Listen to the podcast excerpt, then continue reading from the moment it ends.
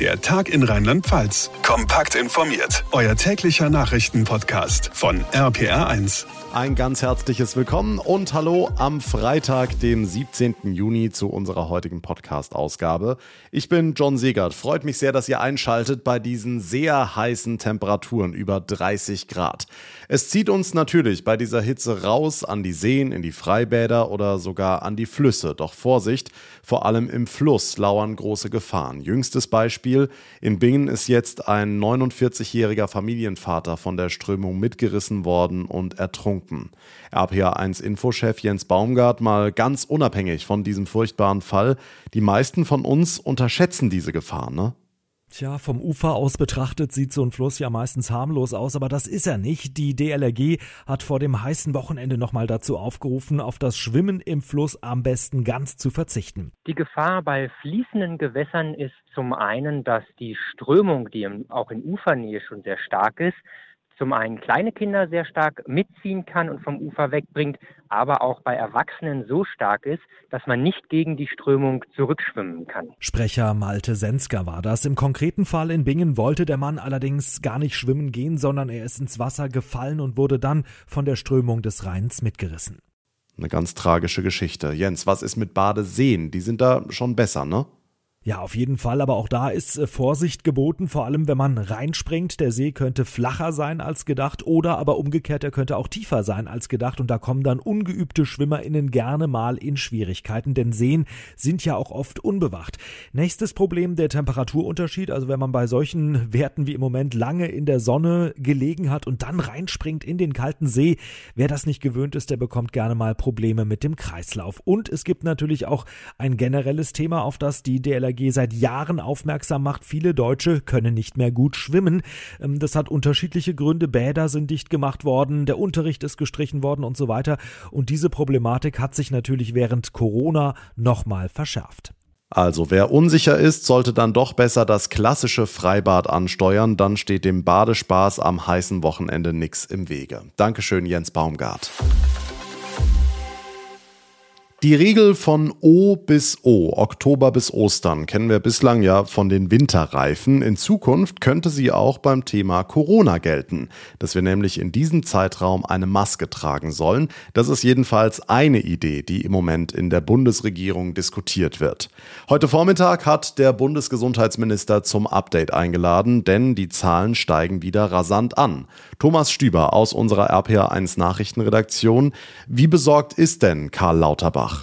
Für seine Verhältnisse, sage ich mal, war er relativ entspannt heute. Er hat nochmal betont, dass diese Welle erwartet wurde.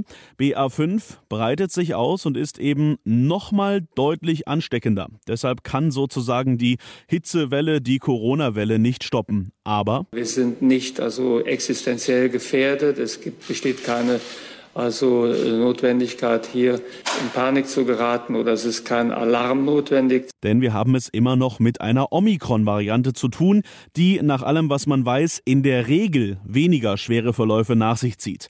In der Regel heißt, es gibt aber auch Ausnahmen. Auch diejenigen, die jetzt also mit der BA5-Variante erkranken, haben ein Risiko, schwer zu erkranken. Wir haben je nach Tag zwischen 50 und 130 Todesfälle. Das ist keine Kleinigkeit. Das heißt, wir haben nach wie vor eine deutliche Übersterblichkeit, insbesondere in der Altersgruppe der über 60-Jährigen. Zusammenfassend, keine Panik, aber Corona ist noch nicht vorbei. Was heißt das genau für uns? Was rät der Bundesgesundheitsminister? Natürlich zum einen zur Impfung. Vor allem ältere oder vorerkrankte Menschen sollten sich seiner Meinung nach ein viertes Mal impfen lassen. Und er rät auch, dass wir eben in Innenräumen freiwillig weiterhin Maske tragen. Darüber hinaus will sich die Bundesregierung in den kommenden Tagen zusammensetzen und einen Sieben-Punkte-Plan erarbeiten für den Herbst. Die O bis O-Regel wird da sicher nochmal diskutiert. Lauterbach sagt auch, es wird vermutlich Einschränkungen geben, aber stand jetzt nicht so heftig wie in den vergangenen Jahren. Darüber hinaus soll es eine neue Impfkampagne geben. Die Impfpflicht sei aber vom Tisch. Die Infos von Thomas Stüber. Die EU-Kommission hat sich dafür ausgesprochen, die Ukraine und Moldau offiziell zu Kandidaten für den Beitritt zur Europäischen Union zu ernennen. Schon nächste Woche sollen die Staats- und Regierungschefs bei ihrem Gipfeltreffen über dieses Thema beraten. RPA1-Reporterin Sarah Geiser-D für uns in Brüssel. Was würde der Status als EU-Beitrittskandidat denn für die Ukraine konkret bedeuten? Also gerade durch den russischen Angriffskrieg gegen die Ukraine ist das etwas, worauf die Ukrainer sehr stark hoffen. Der ukrainische Präsident Zelensky betont immer wieder, dass die Ukraine gegen Russland auch die EU und die EU-Werte verteidige. Wenn es jetzt nächste Woche beim EU-Gipfel hier in Brüssel eine Abfuhr gibt, dann wäre das sicher auch für die Moral der kämpfenden Ukrainer ein heftiger Rückschlag. Russland wiederum könnte das natürlich helfen. Was beinhaltet so ein Beitrittsstatus denn? Das wäre ja erst der Anfang eines sehr langen Prozesses. Genau, der Status als Beitrittskandidat ist die Voraussetzung dafür, dass überhaupt Beitrittsverhandlungen starten können. Im Fall der Ukraine dürfte es bei diesen Verhandlungen zum Beispiel darum gehen, dass die EU von Kiew Fortschritte bei der Rechtsstaatlichkeit fordert und auch in der Korruptionsbekämpfung. Gleichzeitig haben Beitrittskandidaten die Möglichkeit, sogenannte Heranführungshilfe zu bekommen. Das ist Geld aus dem EU-Haushalt, das den Ländern dabei helfen soll, nötige Reformen durchzuführen, um sich eben an EU-Vorgaben und Standards anzupassen. Nichts, was von heute auf morgen morgen möglich ist, das dauert in der Regel Jahre. Okay, wie sicher ist es, dass sich die EU-Staaten nächste Woche tatsächlich einigen? Stand jetzt ist das überhaupt nicht sicher. Die EU-Staaten haben zum Teil sehr unterschiedliche Ansichten dazu. Die baltischen Staaten, Polen und auch Irland dringen schon länger darauf, dass die Ukraine schnell zum EU-Kandidaten erklärt wird. Kanzler Scholz und Frankreichs Präsident Macron haben sich dieser Position jetzt mittlerweile auch angeschlossen. Aber andere, wie zum Beispiel Portugal, die Niederlande und auch Dänemark, sind dann wiederum skeptisch. Warum sind die genau dagegen?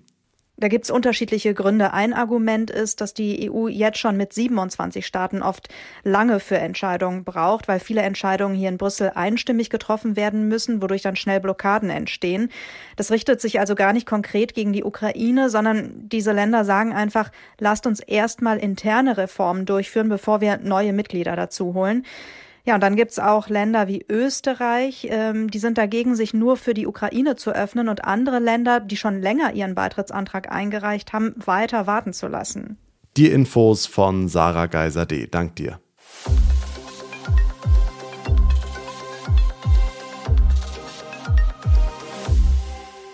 Heute in genau einem Monat startet der erste FC Kaiserslautern in die nächste Saison und zwar in der zweiten Fußball-Bundesliga. Die DFL hat heute den Spielplan für die kommende Spielzeit der ersten und zweiten Bundesliga veröffentlicht. Demnach spielt der FCK am 17. Juli gegen Hannover 96. In der ersten Liga geht es erst gut drei Wochen später weiter, am 5. August. Und da werden Europa League-Gewinner Eintracht Frankfurt und die Bayern aus München das Auftaktspiel bestreiten. RPA1-Reporter Thomas Thonfeld. Darüber hinaus gibt es dann noch ein weiteres Duell zwischen Champions League-Teilnehmern und das Berliner Stadtderby. Ist das ein Auftakt, der die Lust der Fußballfans besonders anfeuern soll? Also ich denke schon, dass die Vorfreude der Fans damit noch mehr steigt, als das sowieso schon der Fall gewesen wäre. Frankfurt Bayern, dazu Dortmund Leverkusen mit Köln Schalke ein weiteres Westduell und das Berliner Derby Union gegen Hertha, das ist schon ein echter Knallerauftakt, finde ich. Vier deutsche Champions League Teilnehmer unter sich. Interessant noch, dass mit Werder auch der zweite Aufsteiger auswärts anfängt in Wolfsburg, aber die waren ja genau wie Schalke auch nur ein Jahr weg. Hm, der Terminplan ist ja ganz schön gedrängt durch die WM und die zweimonatige Winterpause. Das wird insbesondere für die ganzen Nationalspieler extrem hart in der kommenden Saison, oder? Ja, wobei das ja aber inzwischen eigentlich immer so ist, wenn ich mir jetzt auch noch die vier Nations League Spiele gerade angucke und das geht dann bis zur WM eigentlich so weiter. In der Woche vor dem Abflug der Nationalmannschaft am 13. oder 14. November, da haben die Planer dann sogar noch einen Wochenspieltag eingebaut. Die Spieler gehen damit aber immerhin aus der vollen Wettkampfbelastung in die Weltmeisterschaft, anders als sonst am Ende der Saison und auch das wird spannend zu sehen sein, ob und wie sich das auswirkt oder bemerkbar macht. In genau einem Monat rollt der Ball wieder in der zweiten Fußball-Bundesliga. Den Auftakt macht der erste FC Kaiserslautern gegen Hannover 96. Die Infos von Thomas Thonfeld.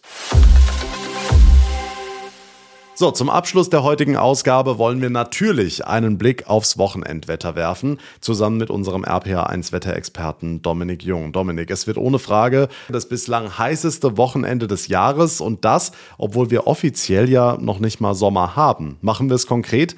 Wie heiß wird's werden? Die größte Hitze gibt's morgen und das an Mosel, Rhein und Nahe. Wir erwarten bis zu 37 Grad im Schatten wohlgemerkt. 38 Grad können es auch mal rund um Bad Kreuznach und Trier werden. Also schon sehr heiß für die aktuelle Jahreszeit. Mal zum Vergleich. Normalerweise Mitte Juni Höchsttemperaturen um 24 bis 28 Grad zu erwarten.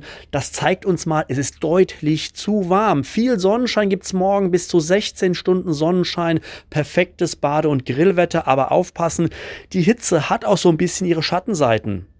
Nämlich, worauf müssen wir besonders achten? Auf jeden Fall viel trinken, Sonnencreme benutzen, auf Sonnenschutz achten, auch Sonnenhut, das ist sinnvoll. Es besteht nämlich bei dieser großen Hitze auch eine Hitzschlaggefahr. Wenn man sehr lange draußen unterwegs ist, da sollte man wirklich einen Hut aufziehen oder eine Kappe oder was auch immer. Und ansonsten natürlich auch darauf achten, dass äh, man keine Haustiere im Auto zurücklässt. Das sehe ich immer wieder. Da heißt es dann, ich gehe nur mal kurz zum Discounter einkaufen. Aber kurz kann tödlich sein bei dieser Hitze Hitze im Auto für unsere Haustiere, denn deswegen unbedingt aufpassen und ähm, dass da nichts schief geht und dass da eben nichts passiert. Okay, jetzt mal zu den Leuten, die die Hitze ganz und gar nicht feiern. Wann sind die hohen Temperaturen wieder vorbei? Kannst du das schon sagen? Okay, jetzt mal zu den Leuten, die die Hitze ganz und gar nicht feiern.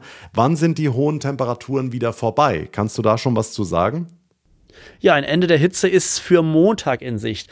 Also morgen und am Sonntag sehr heiß, extrem heiß, über 35 Grad. Montag dann aber ein bisschen kühler, wobei kühler immer noch heißt 25 bis knapp 30 Grad. Und am Dienstag könnte schon wieder die nächste Heißluft kommen, die uns am Rhein bis zu 35 Grad bringt. Also so schnell scheint es nicht deutlich kühler werden zu wollen. Der Hochsommer dreht voll auf und er scheint uns auch einige Tage treu zu bleiben die heißen Wochenendaussichten von Dominik Jung. Vielen Dank. Und das war's für heute hier im Podcast. Wenn ihr es noch nicht getan habt, dann wäre es toll, wenn ihr den Tag in Rheinland-Pfalz abonniert, uns folgt, dann verpasst ihr keine Ausgabe mehr und bleibt immer auf dem Laufenden. Mein Name ist John Segert. Ich bedanke mich ganz herzlich für eure Aufmerksamkeit, für euer Interesse. Wir hören uns dann am Montag wieder in der nächsten Folge. Bis dahin eine gute Zeit, ein schönes sommerliches Wochenende, kommt gut durch die Hitze und vor allem bleibt gesund. Der Tag in Rheinland-Pfalz, das Infomagazin, täglich auch bei RPR1. Jetzt abonnieren.